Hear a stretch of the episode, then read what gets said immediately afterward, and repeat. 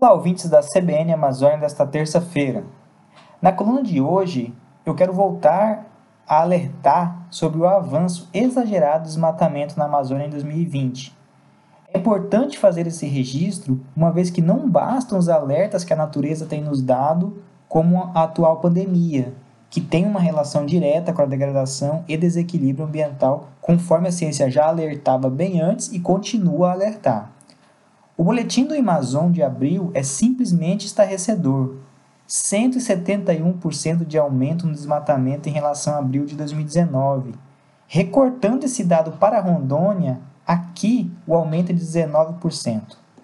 Na comparação entre janeiro e abril, janeiro a abril de 2020 com janeiro a abril de 2019, este aumento é de 133%. Pouco mais da metade desse total está em áreas privadas, cerca de 60%. Uma boa parte deles pode ser até legalizado, outra parte provavelmente ilegal. Enquanto a outra parte se concentra em unidades de unidades de conservação, que são 22%, terras indígenas 3% e assentamentos rurais 15%. Essa subdivisão de dados alerta para um forte processo de invasão de unidade de conservação gerado por grileiros e criminosos ambientais que adentram ilegalmente essas áreas em, que, em tese, são protegidas, roubando de toda a população brasileira os recursos nelas existentes, como a madeira, minérios e outras riquezas que eles tenham. Usando a terra, que é um bem público, em benefício próprio, muitas vezes enriquecendo sem contribuir em nada na geração de impostos ou na geração de empregos formais. É como diz uma frase famosa no meio acadêmico: essas pessoas privatizam o lucro e socializam os prejuízos.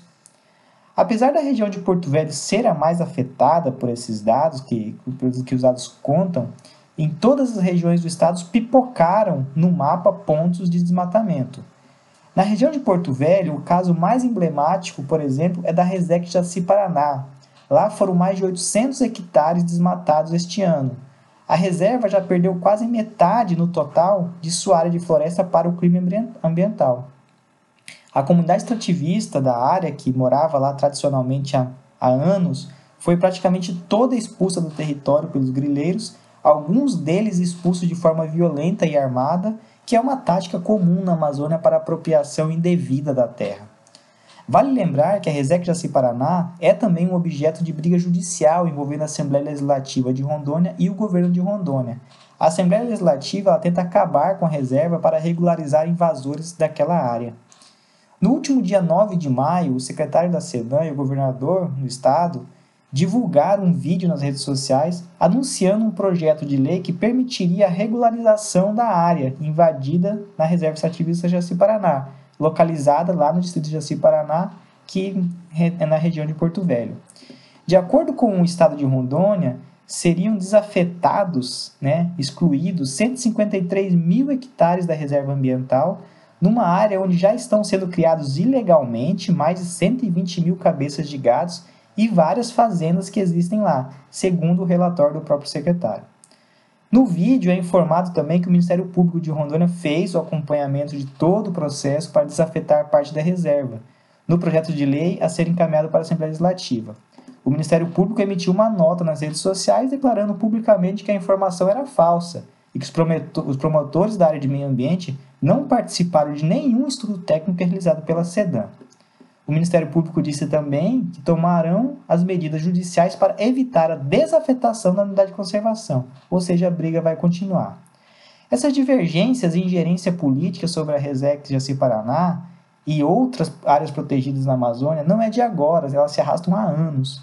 A solução mais prática que vem sendo adotada, principalmente em Rondônia, é de acabar com as reservas em benefício de invasores dessas terras públicas, já ocorreu em, com diversas florestas estaduais de rendimento sustentável no estado, com a Flona Bom Futuro, que foi reduzida para a criação da APA do Rio Pardo, e agora a mesma tática se aplica à Resec Jaci Paraná.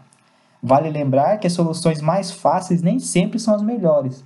Com esses números que vêm sendo registrados, é provável que teremos mais um ano recorde de queimadas, que logo após, ou em meio ainda à pandemia, não, hará, não haverá um sistema de saúde que aguente.